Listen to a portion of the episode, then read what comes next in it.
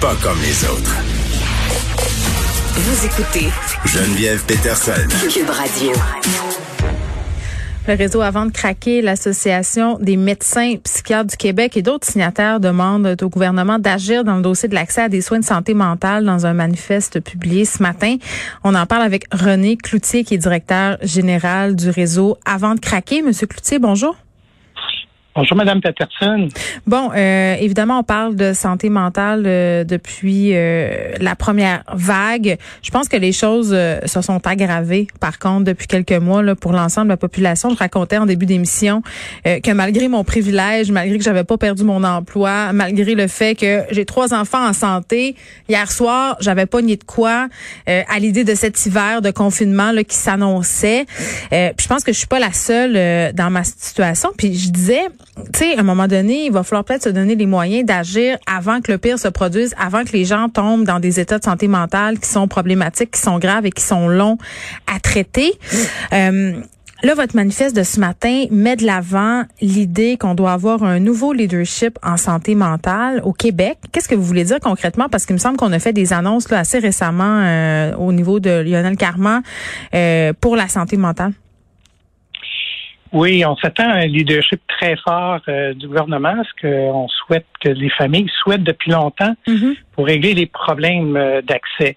Euh, parmi les solutions que notre groupe propose dans le manifeste, c'est d'abord de s'assurer que les guichets d'accès soient efficaces et performants. On sait que c'est pas égal partout au Québec et ça prend un financement suffisant, mais aussi des, euh, des guides, des, euh, des critères pour s'assurer que tous les CCCIUS euh, appliquent de façon efficace là, les, les, meilleures pratiques. Là où c'est fait, ça fonctionne bien, il y a moins de délais, puis les personnes qui se présentent peuvent débuter immédiatement les services pour les aider. Mais c'est pas le cas. Donc ça, c'est la porte d'entrée hein, du réseau. Et on souhaite là, que ça soit plus efficace.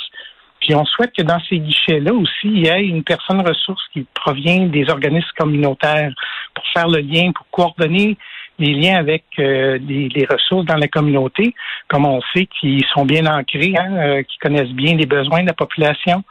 Et euh, le fait de, pouvoir participer là au guichet d'accès, ben, ça permettrait d'offrir des services dans les milieux de vie des personnes.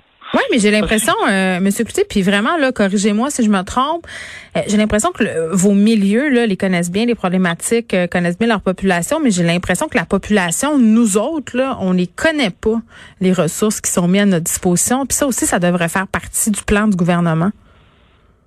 Oui, euh, mais souvent, le problème, c'est pas tant que la population connaît pas les ressources, c'est surtout qu'elle hésite avant d'aller chercher des services, hein, pour toutes sortes de raisons de stigmatisation. On mais aussi le fait qu'on qu'on a dit partout que ça prenait deux ans en moyenne avant de voir un psychologue au Québec. Et voilà, c'est pour ça que les gens euh, souvent hésitent avant d'aller euh, chercher des services, sachant qu'il y a des délais. Et puis, euh, ben, les problèmes se amplifient dans ce temps-là. Puis, ben, finalement, on se retrouve à avoir besoin de services plus spécialisés. Alors, ce qu'on dit, nous, c'est que s'il y a des ressources suffisantes ancrées dans les milieux de vie, des équipes multidisciplinaires de proximité, à ce moment-là, quand on intervient précocement, les, les problèmes sont moins graves et puis s'amplifie moins. Puis à ce moment-là, on enlève cette pression-là qu'on a actuellement dans le réseau de la santé, dans les services spécialisés. Donc, il faut intervenir très tôt et soutenir surtout les familles. Hein. Vous savez que les familles sont le premier rempart euh, face à la maladie mentale. 24 mm. heures par jour, 7 jours par semaine. Donc, euh, si on soutient mieux les familles, les, les organismes communautaires qui les supportent, ben, à ce moment-là, on va euh, régler une partie des, des, problèmes de délai, puis mm. euh, euh, avoir moins de, pression sur les listes d'attente. Monsieur Cloutier, je suis quand même euh, contente que vous abordiez d'emblée la question des proches de la famille parce que je voulais en parler avec vous. Il me semble qu'on a vu plein d'histoires récemment dans les médias où on a eu des drames sans nom là, puis ça a été souligné à gros traits par les familles de ces gens-là qui avaient commis des gestes. Puis je pense entre autres à ce qui s'est passé à Wendake, là, ce père de famille qui a assassiné ses deux enfants de 2 et 5 ans, disait qu'ils avaient, demandé de l'aide à plusieurs reprises, que l'aide n'était pas nécessairement au rendez-vous. Puis après, c'était sorti dans les médias que bon, le monsieur en question avait pas nécessairement retourné les appels, avait pas pris l'aide qui lui était offerte. Bon, là, on sait pas exactement, on en saura plus là avec les investigations qui sont en cours. C'est un exemple que je vous donne pour vous dire et pour vous poser la question suivante. C'est quoi le rôle des proches quand on sent euh, qu'un euh, qu'un de nos membres de notre famille est en train de, glisser dans des eaux troubles et quand on, est, on fait face à une personne qui qui est pas consciente de son problème ou qui veut pas s'aider, par exemple, qui veut pas prendre sa médication, c'est une question qu'on pose souvent puis on n'a jamais de réponse. Oui, ben, vous savez, quand les familles vivent euh, des crises euh, en raison des problèmes psychiatriques, euh, de la maladie mentale, elles ne savent pas toujours quoi faire. Puis, euh, mais on, on les réfère pas euh, aux organismes qui les soutiennent bien souvent. On, on pense pas à les soutenir les familles. Puis pourtant, elles sont autant touchées par la maladie mentale que la personne qui est atteinte. Donc, euh, les familles vivent des crises. Puis ça, malheureusement, il y a des drames qui surviennent et, ça, c'est toujours l'exception hein, qui fait. Mais ça, c'est un couteau à deux tranchants parce que ça donne une mauvaise image aussi des troubles de santé mentale. C'est comme si on disait les gens qui ont des troubles de santé mentale sont dangereux, puis c'est pas ça là. Exactement, c'est ça. Et puis c'est pour ça que les familles sont réticentes souvent à aller chercher de l'aide, du soutien, parce que elles ont peur euh, de, subir les préjugés, les, les, tabous que les personnes atteintes aussi vivent.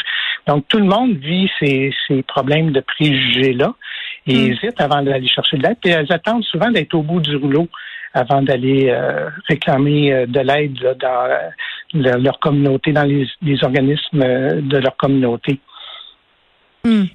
Bon, là, euh, je pense que le côté positif euh, par rapport à la pandémie, là, même si c'est un peu tiré par les cheveux de dire que c'est un côté positif, c'est qu'on n'a jamais autant parlé de santé mentale. Je pense qu'on a eu une prise de conscience collective à l'effet qu'on n'en faisait pas assez, euh, puis qu'on n'avait pas assez d'argent d'investi à ce niveau-là. Est-ce que vous pensez que ça va durer, cette espèce de, lune de miel, entre guillemets, là, où quand on, va sortir de la crise, ça va retomber comme avant? C'est-à-dire qu'on va revenir dans un système, euh, puis dans des sous-investissements? Ben, si vous parlez de lune de miel, on en parle, on en parle, mais euh, est-ce qu'on agit? Ben, on a quand même annoncé des investissements majeurs, là. Oui, majeurs, mais quand même nettement insuffisants. Vous savez, le, pourquoi? La santé mentale, euh, ça correspond à peu près à 6 du budget en santé hein, au Québec.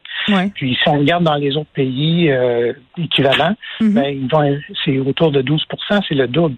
Donc, il faudrait vraiment euh, investir de façon majeure, mais surtout dans les services qui sont offerts dans la communauté, les services de première ligne, les services offerts par les organismes communautaires. C'est là qu'on peut intervenir de façon rapide puis éviter la détérioration. Et, c'est là, que ça manque. Donc, oui, on en parle, on investit, on mm. essaie de baisser les attentes, mais si on veut régler le problème à long terme, il faut investir dans les services de proximité. C'est là que ça se passe pour que les, les, les psychiatres, les psychologues interviennent dans les Oui, les libéraux euh, qui proposaient un plan de couverture universel, là, je parlais avec la présidente de l'Ordre des psychologues du Québec qui me disait euh, qu'offrir ce type de couverture-là, euh, je pense que c'est quelque chose comme 300 millions par année, que ça coûterait minimalement. Là, ça a l'air énorme et que ça nous sauverait beaucoup de coûts afférents, les congés maladie, les médicaments. Donc, est-ce que pour vous, ça serait une bonne chose que d'aller de l'avant avec ce plan de couverture universelle pour la psychothérapie?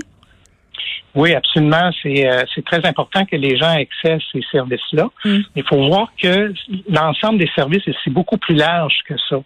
À tout soutien que les euh, personnes ont dans leur communauté, au-delà des services offerts par les psychologues et les psychiatres, mais ça aussi, ça compte. Ça, permet de, de, pouvoir répondre aux besoins immédiatement des, des personnes, que ce soit de l'information, que ce soit de mm. la formation pour savoir comment intervenir en situation de crise si on faisait ça, ça réduirait de beaucoup les recours euh, aux services hospitaliers, services d'urgence, à la police, etc. Mm. Donc, euh, tout le monde serait gagnant. Et puis, euh, on sait que la santé, la maladie mentale au Canada, c'est des coûts énormes, c'est en milliards de dollars. Alors, quand on investit dans ces services de proximité, c'est pas une dépense, c'est un investissement. Ouais. Un retour. On termine, je vous demande, est-ce que qu'est-ce que vous conseillez aux gens qui se sentent vulnérables en ce moment, qui pensent qu'ils sont sur le bord de déprimer, qui ont des symptômes qui indiquent que ça va pas bien? C'est surtout de ne pas attendre avant d'aller chercher des services. Bon, que ce soit les personnes atteintes ou les membres d'entourage, il existe des services euh, dans leur communauté. Il faut aller les chercher, ne pas attendre malgré les préjugés, les tabous. Il faut arrêter là, de, d'hésiter avant d'aller chercher des services. Puis euh, c'est la meilleure façon là, de pouvoir savoir comment composer avec la maladie mentale, qu'on soit atteint ou qu'on ait un mm. proche qui soit atteint. Très bien, René Cloutier, merci, qui est directeur général du réseau Avant de craquer.